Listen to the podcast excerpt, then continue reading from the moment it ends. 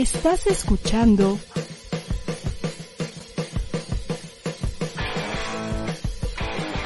ADR Networks. Seguimos activando tus sentidos.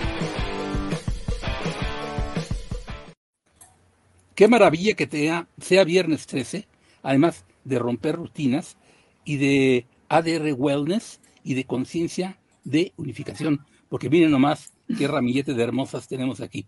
¡Wow! Vamos a tener un tema interesantísimo. Bienvenidos todos a este programa, qué bueno que están con nosotros. Híjole, de veras que se siente bonito estar así nuevamente y platicar. Y pues la primera recomendación que les queremos hacer es que se comuniquen con nosotros, que nos escriban, nos saluden, nos pregunten, nos sugieran temas. Vamos, que haya interacción entre ustedes y nosotros. Porque tenemos la intención de hacer un programa pues que a todos les interese, que todos lo sientan suyo, que todos digan, yo tengo ganas de participar y de decir lo que para mí es el tema. Porque ¿cuál creen que es el tema? El tema es Dios y tú. Y vamos a explorar las posibilidades que nos dé el tiempo para platicarlo con ustedes, para pues así que darnos cuenta de más cosas si se puede. Y yo creo que sí se puede, ¿verdad? Vamos a intentarlo de todas maneras. Bueno, pues le doy la más cordial bienvenida a mis hermanitas que aquí están ya. Gálata, que está en, medio del, este, del, autódromo hermano Rodríguez de la Ciudad de México, pues eh, nos da la primera salutación. Muy buenas noches. Eh, espero que todos se encuentren muy bien, sobre todo porque este tema es muy importante, porque muchas de las ocasiones eh, se, se promueve la idea que Dios está lejos, pero ¿será así? Así que vamos a hablar de ello. Y vamos a también aquí a pasar la palabra a mi hermanita Luz Mau. Hola, buenas noches a todos. Qué bueno que nos acompañan este un viernes más, ¿verdad? Aquí en ADR. Pues bueno, este tema muy bonito, Dios y tú. Será Dios y yo. ¿Estará Dios conmigo? ¿Estará Dios contigo? ¿En dónde? ¿Dónde? ¿Con quién o qué? Está ese, ese Dios que, que nos viene siempre, vean, siempre estamos hablando. Pero bueno, esperemos que hagan también sus preguntas y que este, participen porque eso es lo que, para eso está este programa, para nosotros, ¿verdad? Que no estamos aquí con ustedes, pero sobre todo para ustedes que están aquí con nosotros. Le paso los micrófonos a. Hola, ¿qué tal? Muy buenas noches a todos. Qué bueno que nos acompañan. Por favor, hermanitos, también váyanos, eh, cuando manden sus saluditos, díganos de dónde son, quiénes son, cuéntenos también un poco de ustedes, porque así también nos sentimos más cercanos eh, ustedes con nosotros y nosotros con ustedes. Y pues vayamos eh, haciendo preguntas, vayamos comentando todo lo que ustedes vayan sintiendo para que esto se haga aún más nutrido. Y le regreso los micrófonos a nuestro maestro Henry. Pues ya vamos a empezar entonces con el tema. Bienvenidos todos. El tema es impresionantemente importante. La humanidad está bastante dividida entre los que creen en Dios y los que no creen en Dios. Básicamente podríamos eh, hacer una separación tajante de esa forma. Hay algunos que dudan, pero el que duda está ya inclinado a aceptar tanto una posición como la otra. Y los que de plano lo niegan absolutamente y los que lo dicen existe. Punto. Vamos a ver un poquito por qué en la humanidad están las cosas así. Resulta, y lo hemos comentado a lo largo de todas nuestras transmisiones de conciencia de unificación, aquí en ADR Wellness, que para nosotros el entendido es que todos estábamos muy contentos en la unidad. Así le llamamos al reino de Dios. Él es uno con nosotros y todo nos lo dio en amor y juntos íbamos explorando las posibilidades del ser y era una alegría inmensa y, demás. Hasta que alguna vez a alguno de los hijos de Dios se le ocurrió preguntar, bueno, ¿y si le hiciéramos de otra forma? Es decir, si no hiciéramos las cosas todos juntos, unidos, sino por separado. Mm. Y si además, eh, esto del amor que es muy bonito, pero si, ¿qué pasaría si no hubiera amor? Y hiciéramos las cosas por separado y sin amor. Ay, caramba, pues este, algunos dijeron, eso suena interesante, pero el padre mismo dio respuesta a esa pregunta y dijo, pues mira, lo que pasaría es que eso no sería creación, porque todo es uno y no va a dejar de ser uno, aunque querramos que así sea, todo es uno. Y el amor es real, de modo que pues no, no va a dejar de ser real porque querramos que no lo sea. Entonces es un juego mental que no tendría mucho sentido. Pero los que lo pensaron dijeron, pues aunque no tenga sentido, yo lo quiero experimentar. Y es más, ¿qué tal que le encontramos sentido? Entonces el padre dijo, bueno, si lo quieren jugar, pues jueguenlo, y otorgó el libre albedrío. Y entonces nos metimos a jugar el juego de separación. Así le llamamos al universo, a lo que estamos viviendo, en donde todo lo vemos como separado, efectivamente, y como eh, que el amor no está presente, más bien en momentos si acaso, y lo ponemos nosotros. ¿Y Dios? ¿Dios? ¿Qué es eso? Dios. Eh, no, no me acuerdo qué, de qué, qué es eso, qué. Lo que pasa es que olvidamos, pusimos un velo de olvido entre lo que era real, es real siempre, y lo que nosotros queremos ver como que también puede ser real. Entonces pusimos un velo de olvido y nos olvidamos de Dios, nos olvidamos de la unidad, nos olvidamos del amor, nos olvidamos de que todos somos uno, el Hijo de Dios. Y así andamos. Entonces la gran pregunta que hacemos hoy es, Dios y tú, ¿cómo, ven la, la disyuntiva? ¿Podemos explorarlo? Esperemos que sí. ¿Qué nos trae a sentir, a pensar esta pregunta? Galata, empezamos contigo. ¿Dios y tú? Sí, yo creo que en los inicios había esta situación en donde habían cosas, vamos a decirlo así, explicables y habían otras no tan explicables. En la humanidad ha habido justamente, siento yo, una certeza que siempre hay algo más. Pero finalmente, como el ser humano está desde ese pensamiento, desde esa racionalidad, tiende justamente a la división, a reafirmar la dualidad. Y es entonces donde se encuentran diferentes caminos de algo que está muy claro y que sentimos todos. Que no solamente hay aquí esto que nosotros vemos, inclusive hasta los mismos científicos están en búsqueda de algo más, pero están haciéndolo desde esa línea del pensamiento. Pero entonces también es ahí donde descubrimos que cuando se tiene mayor contacto con la naturaleza, también se descubre de otra manera ese algo más. Entonces, desde mi, desde mis sentires, cada persona en, aquí como humanidad, cada uno de ellos lo hace a su manera. Lo que es cierto es que una es más, este, da mayor plenitud y la otra nos lleva a bucles infinitos en donde no hay respuestas. Entonces, cada uno, en, mi caso personal, este, desde muy pequeña fue muy hubo esa certeza que había algo más y se manifestaba. Entonces, para mí fue muy normal el sentir esa presencia de algo superior que movía las cosas. Ocurre que conforme nos van educando nuestras familias y la sociedad también, nos dicen Dios existe o nos dicen Dios no existe. Y nosotros vamos como nos van educando. Vamos a pensar el primer caso. Nos dice nuestra familia y nos dicen todos, Dios existe, es bueno, y, y nos dan su idea de Dios. Pero aún teniéndola y que nos la inculcan, en ocasiones, conforme vamos creciendo y vamos teniendo ciertas cuestiones que la vida nos pone en enfrentamiento, algunas personas dicen, pues con mucho que me educaron así, yo digo que Dios no existe. Y entonces viene un quiebre de lo que se transmitió hacia nosotros, como lo que la familia entiende que es una verdad. Y viceversa, familias en donde no se inculca la idea de Dios, las personas lo aceptan y, van creciendo, y cuando crecen, de repente tienen ciertas experiencias, dicen, ¿cómo que Dios no existe? Si a mí yo acabo de tener una epifanía, esto es algo que sucedió y que no puedo ni siquiera expresarlo.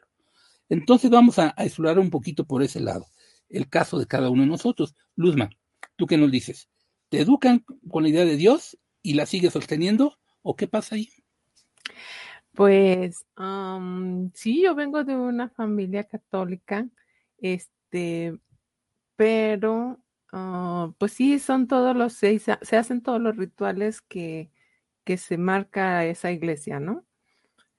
Pero eh, eso es cuando soy niña, pero la cuestión es aquí que mis padres nunca me impusieron, tienes que ir cada domingo, tienes que rezar el rosario, tienes que, tienes que, tienes que hacer esto. No, simplemente me educaron, hice todos estos que le llaman sacramentos y este, y crecí así, pero siempre con esa idea de que hay algo más y de que antes, mucho antes de que me inculcaran, a mí me inculcaron como eso de los 6, 7 años apenas en, la, en esa religión, pero pues ya este, pero yo desde antes yo ya traía eso de que hay algo más grande, ¿no?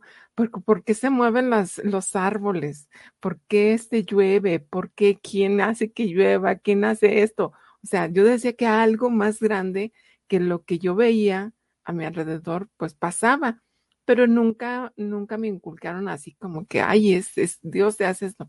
Hasta después que con eso que uno le están ahí en la iglesia, pero no, después otra vez se me volvió a, a borrar el cassette y este, entrando la adolescencia, pues ya uno se enfoca más en el mundo y ya no le hace caso tanto a, este, a otras cosas que en un principio sí, y pues así va. Pero siempre he tenido a mí esa, esa cuestión de que si hay algo más y que sea, yo he visto las dos caras de la moneda, de que si sí, que si existe, que si no existe, pero siempre yo siento que hay algo más grande y eso es lo que me ha impulsado siempre y lo que me hace hacer, dar esos pasos adelante buscando la espiritualidad. No tanto en las religiones, no tanto eso, sino en la espiritualidad de lo que yo siento que es. Ese es. Sí, la espiritualidad, el espíritu. Eh, la palabra Dios ya la tenemos muy identificada, ¿verdad? Está cargada de, de contenidos, algunos reaccionan muy mal a esa palabra porque lo, relacionan sobre todo con esta obligación de los ritos de la Iglesia Católica, Apostólica, Romana de cada domingo y de vestirse así de tal forma y de no hacer de esta otra y de quién sabe qué y de comulgar y de, bautizarse y de quién sabe qué. Y, uh, todos esos ritos, muchas personas dicen, ay, ¿cómo se me hizo tan pesado cuando yo era niño y me obligaban a hacer todo eso? Entonces, pum, nada más les mencionan la palabra Dios, se ponen así como de, ¡ah! No quiero ya oír esa palabra. Pero bueno, la espiritualidad, decía Luz Maud, ¿qué tal que le llamamos también el espíritu? Podría ser, ¿verdad? La fuente primigenia. Aristóteles le llamaba el primer motor, ¿eh? la causa eficiente. Los filósofos han elaborado ideas al respecto de cómo llamarle a esto que parece ser el origen de todo. Dicen ellos parece ser. No lo aceptan del todo porque le están indagando pero algunos sí en lo personal lo aceptan y otros no tanto en sus filosofías y sus ideas. Pero ¿qué pasa en cuanto al pensamiento? Que queda la duda. Pero en cuanto a lo que son las tradiciones, llamémoslas religiosas de la humanidad, no hay la duda, hay la certeza. Se afirma que Dios existe y le pueden llamar de una forma o de otra, con ciertas características u otras, pero lo aceptan. El pensamiento duda. Vamos a ver cómo le fue a Ceret en este ir y venir acerca de lo que es la idea de Dios. Pues así como tal cual lo dices, Henry, yo ya estaba así como que no, ya déjenme en paz, ya no quiero más rituales y todavía querían boda, entonces dije, no, no, no, ya no, ya no quiero todo eso. Este, y, y, sí, yo era de las personas que escuchaba esa palabra de Dios y luego, luego me esponjaba porque como que era muy prohibitivo, este, castigador, eh, porque era más fácil que te fueras al infierno que te fueras al cielo, entonces todo, todo siempre como que me decían, no, no es que eso no, eso no, eso no. Y como dice Luzma, hubo una etapa en la que hice completa separación y dije, no, pues yo solita, yo voy así por el mundo y ya a ver qué pasa. Pero sí sentía que necesitaba un algo más. Este, yo recuerdo que cuando comenzaba a trabajar todo esto, empezaban a decir que uno tenía que tener un equilibrio y en esa parte pues tenías que tener también esa parte de la espiritualidad o Dios o en lo que tú creas. Y yo dije, pero es que Dios, esa palabra está muy fuerte, está muy cargada para mí, ¿no? Eh, por, por mis historias. Y sí, sí sabía que había un algo más, pero no me gustaba decirle así. Y recuerdo que en algún momento eh, también se nos abrió esa parte de, de, que pues tú le puedes decir como quieras. Al final del día es algo que sientes aquí en tu corazón. Y pues yo decidí decirle padre, porque para mí es eso, es ese padre que me guía, que me consuela, que está conmigo. Entonces yo dije, pues para mí es el padre, para algunos otros, muchos he escuchado que le dicen universo, este, y tantas y tantas cosas que, que pues al final del día es como uno lo quiera eh, decir, pero lo importante es el sentir, cómo lo vas sintiendo dentro de ti porque así como que decían Dios y pues tú veías hacia el cielo y decías, pues ¿dónde estás? Que no te veo, ¿no? Porque siempre decían, pues ahorita al cielo. Y ya ahora que lo reconozco como mi padre, ya no lo busco en el cielo, ya lo busco dentro de mí. Y eso es algo que me ha cambiado completamente la visión y pues todo gracias a esto, esto que he ido avanzando, porque si al principio era así como que me esponjaba demasiado y, y poco a poco ha ido haciendo como esa transformación en toda mi vida. Y es así como lo he ido viendo actualmente, Henry. Fíjense que además es una cosa interesante, bonita y es una experiencia que a, cada uno se le va a ir dando de una forma o de otra. El hecho de que ya explorando las posibilidades, eh, ¿qué vía utilizamos para explorarlas? La mayoría de las personas exploran de entrada ante la duda de si existe o no existe, de si debo creer o no debo creer, o, o debo de saber o no debo de saber la existencia de Dios. Bueno, algunas personas se van por la vía del pensamiento. Y por la vía del pensamiento las cosas son más que nada lógicas. Hay una secuencia de, raciocinio, una, cuestión en donde se va explorando, pues ahora sí que a modo de, posibilidad 1, posibilidad 2, resolución 1, resolución 2 y arbolitos que se arman así como diagramas de flujo para llegar a explorar la posibilidad de si realmente se puede por ahí definir si existe o no existe. Yo les, he comentado aquí a mis hermanitos algo que pues me gustó mucho cuando yo estudiaba filosofía y estudiaba la clase de lógica, porque el maestro nos dijo, bueno, vamos a demostrar por medio de la lógica la existencia de Dios. Hizo ahí una serie de, argumentaciones y según esto, según lo que había argumentado lógicamente, paz, Dios existe. Nos quedábamos todos, wow. Claro que otros bien se espinaban como diciendo, Arr". entonces dijo, pense, pense, todavía no acabo. Ahora vamos a demostrar por medio de la lógica que Dios no existe. ¿Cómo? Pues pongan atención y empezó a hacer sus diagramas y, su lógica y demás y acabó concluyendo por la misma lógica que usó antes que Dios no existe. Y entonces nos quedamos todos, ¿qué pasa aquí? Por los mismos principios de lógica se puede demostrar tanto que Dios existe como que Dios no existe. No nos saca de la duda, el pensamiento y sus reglas de lógica nos deja en la indecisión de si sí o si no. Más bien nos, da, nos dice, pues di tú primero, como dice el chinito, decide tú. Entonces, si no podemos recurrir al pensamiento para de manera determinante decir sí existe o decir no existe, entonces ¿qué hacemos? ¿Cómo vamos a resolver la cuestión? A ver, Galata. Y es ahí donde tenemos que recurrir a otro centro de poder, porque recordemos que tenemos el pensamiento, sí, pero también tenemos el corazón y también tenemos la voluntad. Y si vamos en esa, sobre todo vivencia, en donde hay situaciones en, donde simplemente sabes. ¿Y dónde lo sientes aquí? No lo sientes, o sea, no lo piensas, porque ahí se va justamente ese árbol infinito de posibilidades. En cambio, cuando simplemente lo sabes, es desde aquí. Y en mi caso particular, así me sucedió. O sea, yo veía que mis padres lo, lo sentían y lo aseguraban y tenían la seguridad y tenían la certeza. Entonces, eh, uno como niño, pues también está explorando el mundo y dije, bueno, pues dicen eso ellos, pero a ver qué pasa, ¿no? Y yo notaba que efectivamente sucedían situaciones que no estaban, que estaban pues fuera de la lógica y que era por la, vamos a decirlo así, por la apertura del corazón de mis padres en la solicitud de ayuda de algo. Entonces para mí fue natural eso, el descubrir que efectivamente, y me constaba que sí había una fuerza superior que intervenía si tú lo solicitabas. Pero también, como nos dijo Luzma, también yo tuve una formación también en Iglesia Católica y también ahí es donde me di cuenta de, ay, creo que es un poquito más amplio porque no me era suficiente. Entonces es ahí donde poco a poco cada uno va explorando desde la vivencia qué sucede con esa relación con Dios. Queriendo acercar un poco más las cuestiones de fondo de manera más accesible, me parece a mí, les voy a contar una escena de la película Contacto. Contacto es una película que está basada en un libro escrito por Carl Sagan y Anne Druyan, su esposa. Escribieron una historia sobre extraterrestres, pero ambos científicos pues, lo hicieron como novela para que no los criticaran mucho.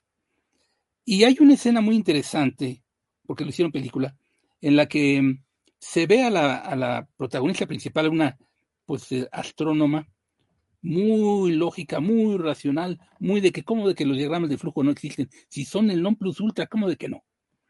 Y se encuentra en Arecibo, donde está estudiando el, pues ese telescopio que se cayó, por cierto, se destruyó. Ahí están estudiando el, las radiaciones del universo y se encuentra con un hombre con el que se lleva bien y resulta que es un sacerdote un pastor de alguna religión. Se van llevando bien y al desarrollo de la película de repente hay una discusión entre ellos. Y ella le dice, es que Dios no existe y esto del otro. Pruébame que Dios existe. Y entonces él se le queda viendo así como diciéndole, a ver, este, ¿tú querías a tu papá? Bueno, en, en la historia se ve que lo adoraba. Ella se hizo lo que se hizo por su padre. Uy, sí, claro que lo quiero muchísimo, muchísimo. Entonces se le queda bien y le dice, pruébamelo. Y entonces ella se queda, pues, ¿cómo te voy a probar lo que yo siento por mi padre? Exacto, ¿cómo te voy a probar lo que yo siento porque sé que Dios existe? ¿Cómo te lo voy a probar? Es que se piensa que las pruebas son indubitables a partir del pensamiento. Y les acabo de, decir lo que me pasó cuando estudiaba yo filosofía con un maestro que demostró lógicamente tanto la existencia de Dios como la no existencia de Dios con los mismos principios de la lógica. Entonces, esta cuestión, Dios y tú, ¿tú cómo la resuelves? Luz Pues, ¿cómo la resuelvo? Pues simple y sencillamente sintiendo. No, es que no hay de otra. O sea, empezamos con el pensamiento, sí, porque nos, hacen una, nos hacemos una pregunta y la pregunta se encuentra en el pensamiento, ¿no? acá en lo lógico. Pero después, como dicen, después de darle tanta vuelta, uno dice, bueno, pues es que no llega a, algún lugar. Al menos yo, yo decía, bueno, pues ¿qué es eso de Dios? Como esto, lo otro. Pero tanto en la cabeza, ¿no? Como decía Galata, pero es que también tenemos otras, otra, otra forma de verificar lo que vamos, este, va llegando a nosotros de en algún, en, ¿cómo se dice? Que lo vamos sintiendo. Esas, esas, esas emanaciones de energía que, que no vemos, pero sí sentimos y que no podemos explicar de alguna manera. Pues yo digo que es a través en primera instancia, pues de nuestra, de toda esta energía que está en nuestro cuerpo, porque no nada más es el cerebro, es todo lo demás, ¿no? Y si, como hemos dicho, si ponemos nuestro cuerpo a favor de lo que nosotros vamos este, descubriendo o redescubriendo en esta manera, pues vamos a ir sintiendo, o sea, no nada más es acá, es todo el cuerpo, no nada más tampoco, tampoco es nada más el corazón, tenemos un montón de chakras, de, de cosas de energéticas que llegan a nosotros y que nos ayudan a redescubrir eso que ya es en nosotros. Eso es lo que yo pienso. Pues fíjense que está interesante el tema porque no solo somos, no solo somos pensamiento, también somos voluntad, también somos sentimiento y nuestro ser es multidimensional. Tenemos cuerpo, sentimos vibraciones a nuestro alrededor, la gente que puede ver nuestra irradiación de, de energía dice, tienes un aura y es de tal color y varía. Entonces dices tú, ¿tú, la puedes ver? Sí, yo la puedo ver. Viene un señor que se llama Kirlian, inventa una manera en que por una fotografía que él desarrolla, llamada fotografía Kirlian, se toma la fotografía y se ve efectivamente alrededor de nosotros una aura, que le llamamos una irradiación de energía luminosa y de colores a nuestro alrededor. Entonces se ve que no somos nada más solo cuerpo, que además sentimos, que además pensamos y hacemos con cierta fuerza de voluntad. Pero además soñamos, y cuando soñamos, soñamos que no estamos aquí, que estamos por quién sabe qué otros planetas, eh, en la Torre Eiffel, en otro lado del, mundo, y son sensaciones muy reales las que tenemos. Digo reales en el sentido de que hasta en el cuerpo las sentimos, como que si es una pesadilla, cuánto no hemos despertado de pronto ante que ya no querer ver lo que está pasando y nos encontramos con que andamos respirando así como agitadamente. Afectó al cuerpo lo que estábamos soñando. Pero además tenemos imaginación. Entonces, ¿qué pasa con nosotros? Tenemos multidimensionalidad y no solamente corporeidad. y no solamente pensamiento. Las personas que se van solamente a creer que somos solo cuerpo y solo pensamiento ante todo, sobre todo, y por encima de todo, son las que tienden a pensar que no existe Dios. ¿Por qué? Porque el pensamiento lo deja en duda. ¿Y por qué lo deja en duda? Porque nosotros estamos jugando ese juego de separación al que me refería al principio, en donde pusimos velo del olvido y reglas de pensamiento que son de separación. Todo lo que pensamos está considerando la separación, las alternativas. Quizás la síntesis, pero de ahí viene una nueva separación. Todo lo separamos, todo, todo, todo, todo, todo. Entonces, por eso es que por el pensamiento no resolvemos la cuestión de Dios, porque tanto Dios pienso puede existir como Dios pienso puede no existir. ¿Cómo lo resuelves? ¿Ya vieron? Entonces, tenemos más elementos para ello. La cuestión aquí es, ante la pregunta, Dios y tú, ¿qué elementos ponemos en juego para decir, en definición propia de cada uno, yo me decido por esto, Dios y yo esto, ¿verdad? ¿Qué elementos pones tú en juego ahora, Aceret, ya que nos contaste que, que las cosas eran de otra forma antes? Ahora, ¿qué elementos ya pones en juego para definir Dios y tú? Pues ahora ya eh, lo veo completamente diferente, ya, ya ahora lo siento en mí y también lo veo en mis hermanos. Ya no, ya no es esa diferencia que hacía anteriormente de, ah, no, tú eres diferente, tú vete por allá y así. Ya no, ya no veo esa diferencia.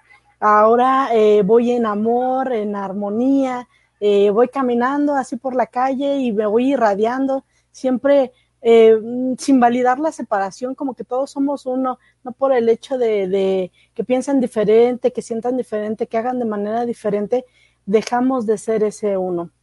Y yo también eh, he visto mucho que para muchas personas les es, eh, tienen un problema muy grave y siempre, aunque no crean en Dios, en ese momento le piden a Dios, ¿no? ¿Cómo, cómo es que llega esa, esa, esa idea de es que yo ya no puedo hacer nada, este, Dios ayúdame? Siempre lo dejamos como que hasta el último peldaño que podemos hacer.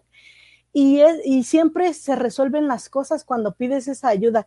Y tú dices, oye, pero es que pues si lo único que hice fue pedirle a Dios, pues sí, pero abriste esa puerta, esa puerta por la que ese, ese, como dicen del, Espíritu Santo, que le abres la puerta y Él entra, ese, ese pequeño pedazo de, de, ay, se me fue la, la palabra, como, como lo dice el curso de milagros. Eh, pero bueno, aquí lo importante es abrir esa puerta y permitirnos sentirlo no solamente en el momento de, de, más, de más problemas, sino de en tu día a día. Eh, por ejemplo, ahora todos los días me levanto y le agradezco a Dios por permitirme despertar y le pido que me resguarde en todo mi día para que todo lo vea yo de la manera, la mejor manera, de la manera más armoniosa y amorosa que sea posible. Y así es como me voy ahora sí que de la mano con él y no lo suelto porque a veces el mundo te quiere jalar y digo, no, no, no, no, no, otra vez no, ya no quiero volver ahí. Entonces así es como voy caminando en mi día. Eso de que ya no quiero volver ahí porque me vuelve a jalar y antes me jalaba y yo andaba pero recontenta todo el tiempo y bien perdida, ¿verdad? Bueno, eh, esa es una cuestión a indagar también. ¿Qué le pasa a las personas en su vida? ¿Cómo son? Personas que no aceptan la existencia de Dios. ¿Qué características en común detectamos así, conociendo alguna que otra por aquí, por allá, que, que, exhiben? ¿Y qué características tienen, en cambio, aquellas personas que buenamente, no tanto por una religión o por un dogma o por unas prácticas, sino pues como de suyo, ellos lo decidieron ya, lo sienten así. Eh, dicen, para mí Dios es, Dios y yo sí somos. ¿Qué características tienen unos y otros? Vamos a verlas tantito, porque creo que aquí podemos darnos cuenta. Eh, yo hasta lo he llegado a pensar y digo, a ver, que no me, yo no conozco a ciertas personas. Voy por la calle y las empiezo a ver.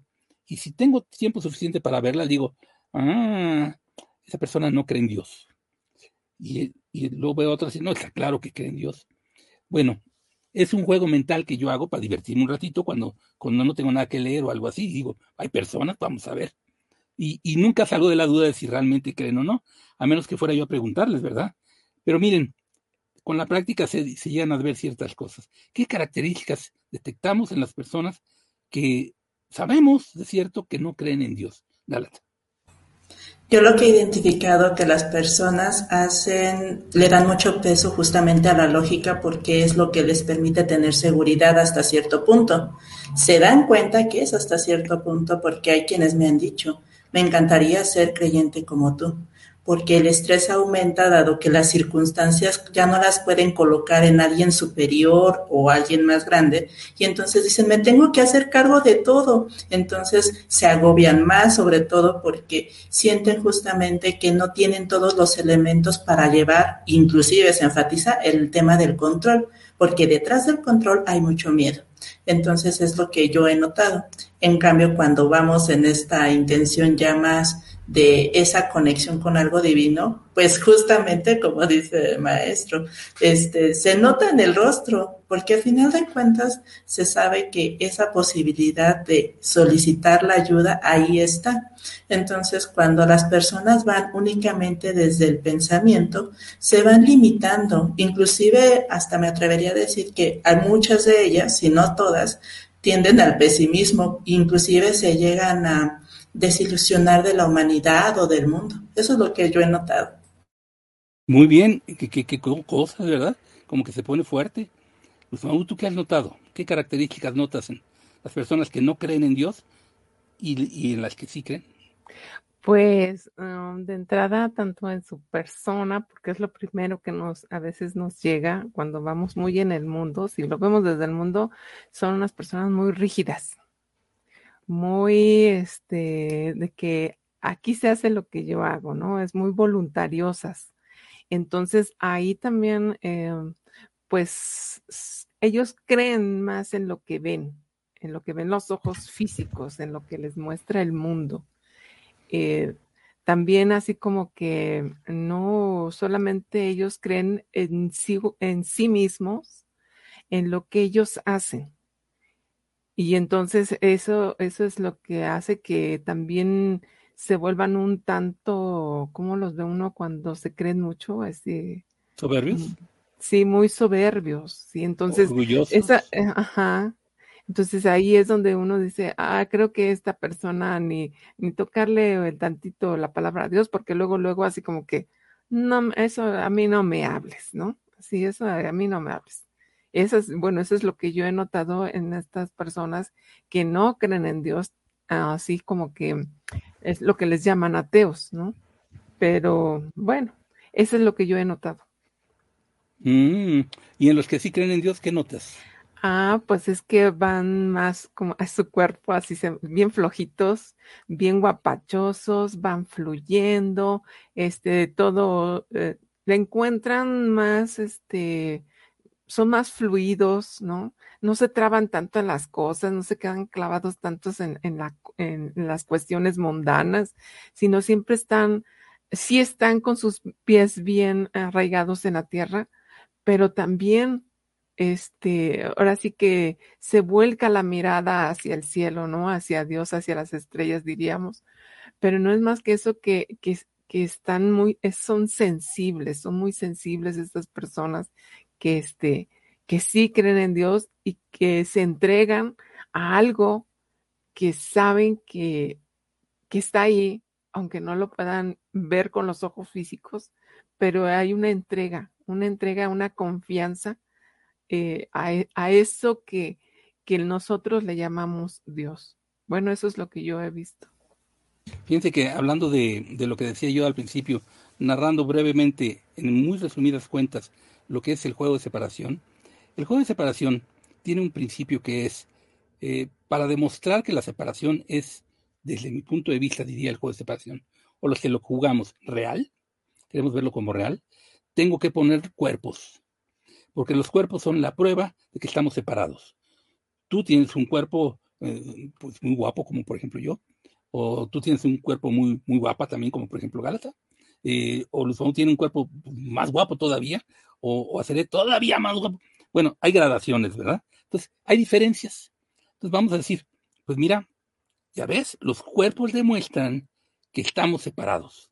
Los cuerpos demuestran que las cosas son de una forma y no de otra. Entonces, si tú no lo puedes ver, no existe.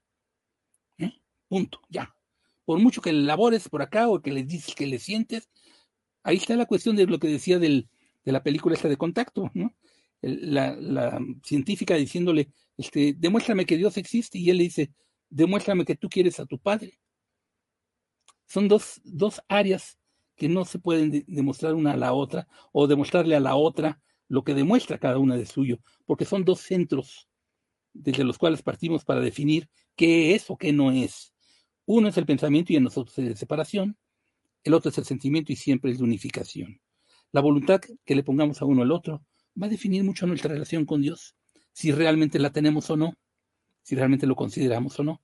Miren qué bueno que ya el auditorio ya nos empieza a escribir un poquito y lo, agradecemos. Maggie Lara, por ejemplo, nos escribió muy pronto y nos dijo, hola queridos maestros, saludos desde California.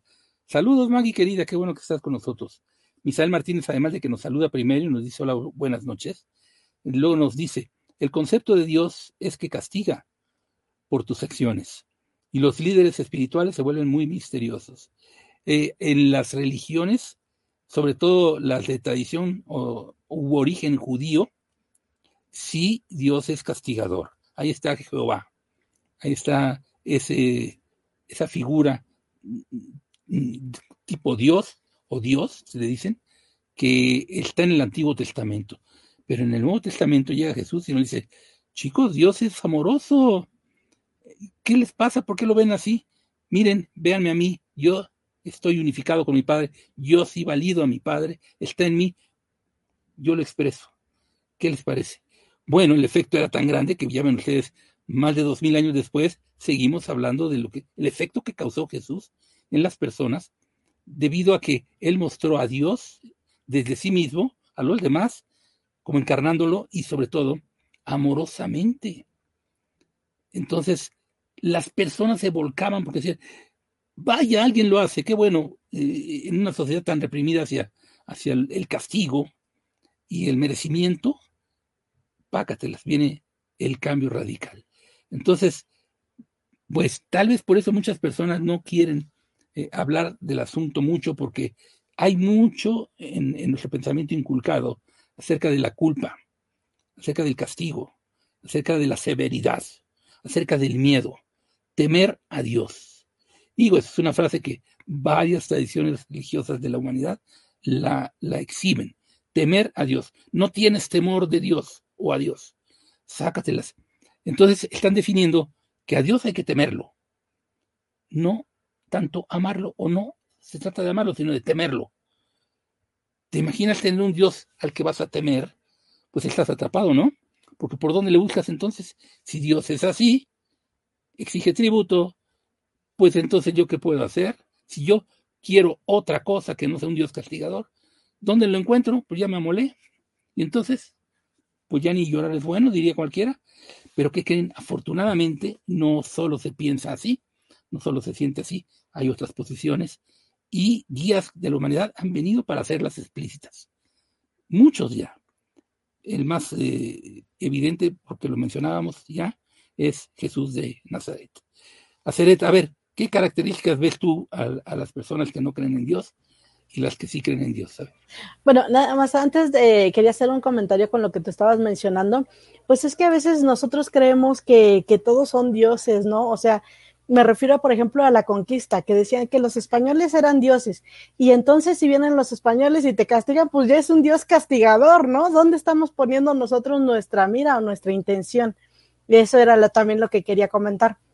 Y con respecto a lo que me preguntabas, Henry, pues yo, por ejemplo, veo que las personas que no creen en Dios son personas que están buscando mucho el conflicto, pelear todo el tiempo contra todos, ya sea contra sus hermanos, contra los animalitos, hasta contra la propia naturaleza. Siempre están buscando ese conflicto. Les gusta mucho eh, estar en, en esa pelea y ganar, obviamente, porque pues si no, ¿para qué se meten ahí? Y ahora en el caso de las personas que creen eh, en Dios, pues se nota porque van más pacíficos, van sin estarse metiendo con los demás, siguen su propio camino y tampoco están exigiendo a los demás que piensen como uno, porque al final del día, pues cada uno tiene su libre albedrío y son, y son personas que son conscientes de ello, que pueden ir irradiándose, pero no pueden obligar a los demás a que piensen o sientan lo que uno mismo siente. Eso es lo que yo he visto en, estas dos eh, eh, personalidades de la vida. Pues fíjense que ahí está el gran tema, el libre albedrío. El libre albedrío se nos, en la historia que les conté al principio, nos es concedido a partir de que el Hijo quiso experimentar, Hijo de Dios, quiso experimentar la separación como real. Y quiso poner un velo de olvido para que no todo le demostrara que no eran así las cosas. Porque no le gustó la respuesta que dio el Padre, que dice que las cosas no son así. No, va, no vas a resultar en algo pues, que, crezca, ¿no? Va a ser simplemente un capricho. Y pues, ah, pues, pues, se encaprichó más y cómo de que no. Velo del olvido por delante, eh, reglas de otro tipo y a jugar la separación. Y entonces dice uno, bueno, si lo quieres jugar, juégalo. Y le da libre albedrío. Y entonces con el libre albedrío hacemos todo esto. Pero el libre albedrío no nos lo quita. Ahí lo tienes. Entonces, nosotros acá, con el libre albedrío, hacemos un papalote de nuestras vidas o no. O lo hacemos un cometa o lo hacemos otra cosa. El uso del libre albedrío es el que nos libera de, la posibilidad de, que no hay salida, de pensarlo así, o nos encadena a ella. ¿Cómo usamos el libre albedrío en cuanto a Dios? Gálata, ¿cómo se usa el libre albedrío en cuanto a la idea, la, la sensación, el concepto o la verdad experimentada de Dios? El libre albedrío nos da la posibilidad de conectar con Él, sobre todo si hacemos esa apertura. ¿Por qué? Porque muchas de las ocasiones nosotros no somos mm, conscientes y responsables de que en cualquier momento podemos decidir distinto. Y desde este plano más amplio en donde el hijo decide hacer de otra manera, estaría que en cualquier momento podría decidir distinto en este caso, regresar a, lo que es real, al, amor y a la unificación con su padre. Pero en este vuelo del olvido que tenemos como el hijo, este, no, no recordamos justamente eso, eso de que en cualquier momento lo podemos hacer. Y mucho de lo que se plantea en el juego de separación es justamente hacernos creer que no, que no tenemos esa parte divina, y es ahí donde, pues, si nos quedamos únicamente con lo que el mundo nos dice de nosotros mismos, por eso hay tantas situaciones que se muestran en el mundo. La, realidad es que nosotros en el momento en que empezamos a buscar algo más profundo, se reciben las ayudas, llegan las señales para que tú vayas en esa intención de conectar con eso algo eh, que es mucho más grande. Entonces, el libre albedrío visto desde el mundo es una responsabilidad, inclusive le cargan muchas cosas porque dicen, ¿cómo soy responsable de lo que yo creo? Pero desde esta otra visión, en realidad el libre albedrío nos da la posibilidad de liberación. Es la gran oportunidad para regresar a eso más, pues más bien lo auténtico y lo real. Lo usamos para construir la separación aparente. Lo podemos usar para desconstruirla porque si fui tan libre para crearla y se me permitió, tan libre soy para decir, ya, me cansé, ya no le veo sentido. Vamos a seguir las indicaciones que nos dan los que vienen a decir, yo sí lo vivo, el Padre está en mí, Dios está en mí, Dios existe, mírenme a mí, me ven así como enojón todo el tiempo, me ven tenso, ¿cómo me ven? Hagan de cuenta que Jesucito vino y dijo, no eso, pero en su expresión se pudo haber pensado, nos está diciendo a todos que si es verdad que Dios existe, mírenlo a Él, porque Él dice que Él es el, el Padre hablando, que desde Él más bien dicho, el Padre está hablando, que Él es el, el Hijo de Dios. ¿Pero qué creen? El Hijo de Dios somos todos. Y si Jesús mismo dijo, estoy hablando de, de, una tradición que es la de Jesús, pero hay muchos más que lo han dicho también. Eh, mayores cosas que, que yo haréis. Si yo puedo hacer esto, tú también puedes sentir a, Dios en ti y expresarlo. Y, ahí está una cuestión importantísima. Si aceptáramos que Dios existe y lo experimentáramos como, como existencia en nosotros, podríamos expresarlo. Seríamos entonces expresión de Dios en este juego de separación. ¿Qué te causa esa idea a ti, Luz Maud? Este, mm, pues, si yo estuviera expresando, o estoy más bien, en este momento estoy expresando a Dios, que soy, soy a su imagen y semejanza. Es decir, soy amorosa, yo soy paz, yo soy luz, aparte de mi nombre, luz, energía, energía pura que está aquí condensada, pero no por eso, porque esté condensada, lo tengo, no voy a ser parte de Dios o no soy parte de Él, no soy Él, ¿verdad? Entonces yo digo que cuando uno va en servicio, en estos servicios hacia los demás, este también se sirve a uno mismo. Entonces ahí es donde yo expreso el amor del Padre, de lo que Él es en mí y yo en Él. Entonces, el darme, el servir, el amar, el convivir, el expresar, el compartir, todas estas virtudes que tenemos como, como seres humanos, que cuando las llegamos a sacar es cuando vemos, hacemos esa expresión en realidad del Padre, aunque somos, aunque no la saquemos, pues, pero sí somos un poquito más visibles, ¿no? Porque aunque no la saquemos, somos, somos parte de Él, pero pues se nos olvida que somos parte de Él, que somos Él. En este, a lo mejor un poquito dormidos, ¿verdad? Pero cuando vamos despertando es cuando empezamos a sacar nuestro potencial. Pero para expresar a Dios, pues yo digo que siempre lo estamos expresando Nada más que hay que darnos cuenta de eso. Yo diría lo siguiente también. Si aceptas que Dios no existe, fíjate qué límite te estás poniendo a ti mismo en cuanto a posibilidades. Porque si Dios existiera y fuera uno contigo, entonces imagínate lo que podrías experimentar y cómo lo experimentarías. Si lo niegas, estás reduciendo tus experiencias y, posibilidades de un modo tremendo, exclusivamente a tu condición humana y más aún corpórea. Entonces, ¿así lo quieres ver tú? Tiene libre albedrío, puedes verlo así, pero mira qué resulta en tu vida de ello. Limitaciones de todo tipo. Y esas limitaciones, cuando se van sintiendo como tales, mira que pesan.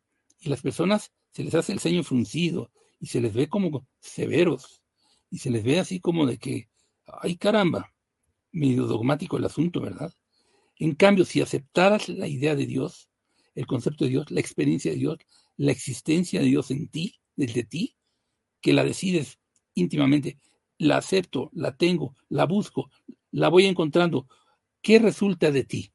Que de pronto no eres tan solo un cuerpo, no eres tan solo lo que crees que, el pensamiento te hace pensar que es. De pronto se abren posibilidades que no puedes ni siquiera cuantizar. Son tan grandes que entonces, nuevamente, hablando del ceño, se endulza, la alegría está a flor de piel, la sonrisa no se diga, y la expresión del amor en todo momento. Porque partimos del principio de que Dios no es el Jehová del Antiguo Testamento, sino como dice Jesús, el amoroso del Nuevo Testamento, hablando de la tradición judío-cristiana que en la Biblia se pone en, sus libros un tanto separada de esa forma. Vamos a, ver, eh, si vamos a aceptar la, idea de Dios o la, la, experiencia de Dios, ¿a qué Dios queremos expresar? Dice la Saeta, que es una canción de, de Serrat, en donde menciona poemas de Machado, dice, hoy no eres tú mi madero, hoy no eres tú mi Dios el del madero, sino el que anduvo en la mar. Entonces, ¿qué Dios vamos a elegir? ¿El que está crucificado? ¿O el que, que sufrió? ¿O el que caminó en la mar? Bueno, hablando de Dios, pero hablando de, del Dios hombre, ahí está Jesús como el Dios hombre, ¿verdad? ¿Vamos a ser nosotros Dios hombres? ¿Dios mujer? ¿O vamos a ser solamente un cuerpo que decae y que un día ya no está animado? Aceret, ¿qué decisión se toma ahí? Pues Yo me voy por ese Dios que caminó sobre las aguas, precisamente el Maestro Jesús, pues a mí me llama mucho la atención porque hizo grandes cosas y, siempre se le veía en paz, en armonía, en felicidad. Y pues eso es precisamente también algo de lo que yo busco en todo esto y es hacia donde yo voy. Fíjense que nos escribió nuevamente Misael Martínez y nos dice, mi reflexión es, si somos uno y somos parte de todo, reconociendo nuestra condición divina y conexión con el Padre, desde el amor se siente libre y paz. No creen en Dios es negar todo y se confirma el juego de separación. Bueno, son resultados fuertes de la decisión que tomamos al respecto de si Dios es para nosotros o no es. Yo eh, pensé que este tema era importante ponerlo en la mesa de discusión para precisamente ver la cuestión, eh, nos guste o no nos guste, eh, es fundamental la cuestión para cada uno de nosotros, porque de ahí depende cómo consideramos nosotros que somos en el mundo. Amplios y extendidos a más o limitados tan solo a un cuerpo, y en tanto en decadencia y en caducidad. ¿Qué es esto? ¿Qué decisión tomas tú? ¿Qué hay en ti? ¿Cómo es Dios y tú? ¿Se llevan bien? ¿Se llevan? ¿Se conceden la existencia uno al otro? ¿Se la saben reconocer o no? Yo mi deseo es que se sepa reconocer porque lo veo claro. Si no reconozco eso, ah, qué triste es la vida porque soy solo un cuerpo y eso es lo que ya dije. Sí existe, sí lo, lo reconozco en mí, está en mí, ah, caramba, pues aunque parezca ser un cuerpo, desde ahorita yo me siento más ancho que todo el universo y no me importa la decadencia del cuerpo, porque sé que soy más que eso. Y vámonos, vámonos ya a preparar la salida. Tenemos tres minutos, hermanitos, hermanitas. Vamos despidiéndonos. A ver, vamos con Galata y si quieres decir alguna conclusión, tres minutos para ello, por favor, entre todos, ¿sí? Eh, muchísimas gracias por haber estado aquí y mi conclusión es que siempre es más benévolo el que nos dejemos llevar por el sentir y el sentir nos conecta a Dios. Eh, cedo la palabra a mi hermanita Luz Maud. Gracias por estar aquí acompañándonos una vez más y pues mm, sería aceptar, ¿no? Yo, yo diría que es una aceptación, una aceptación de lo que realmente somos, de lo que Dios es en nosotros, aceptarnos como somos, como esos dioses que somos. Entonces, pues, le paso los micrófonos a nuestra hermanita Ceret para que se despida también. Nos vemos. Gracias, muy buenas noches a todos y recuerden que pues Dios está siempre dentro de nosotros y Dios es amor. Yo con eso me quedo. Cedo los micrófonos a Henry. Yo también digo, no, y lo decidí y con toda determinación y por eso hablando, promulgando los cuatro vientos.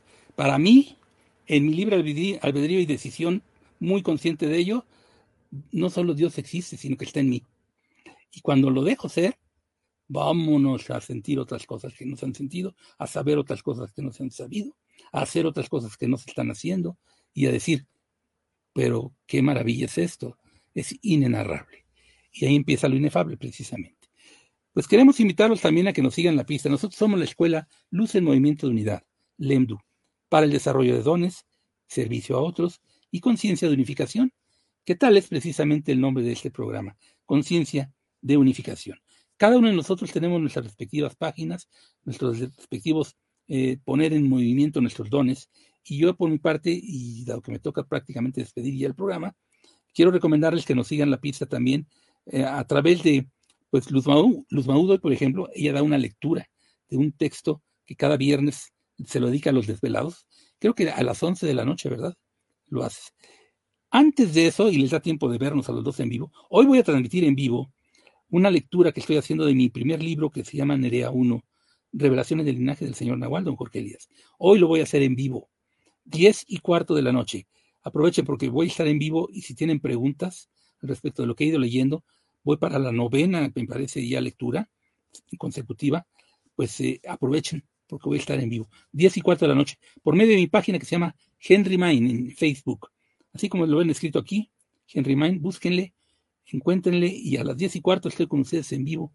Y bueno, Lemdu siempre está con ustedes en todo momento a través de todas nuestras actividades. Tenemos nuestra página también en Facebook, Luz en Movimiento de Unidad.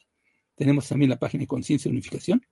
Y bueno, pues vamos a seguir gracias a ADR Wellness, que nos hace el, inmenso favor y servicio de, darnos esta oportunidad tan grande que, que, estamos tratando de aprovechar. Gracias también a Chucho en los controles, gracias a todo el equipo de ADR Wellness que nos tiene a bien este, considerar. Y pues sigan con nosotros cada viernes a las 8 de la noche, aquí con todos ustedes. Gracias, Galata, besitos. Gracias, Luzmod, besitos. Gracias, a besitos. Gracias, Calimán, besotes. ya nos vamos. Gracias. Buenas noches. Hasta la próxima. Estás escuchando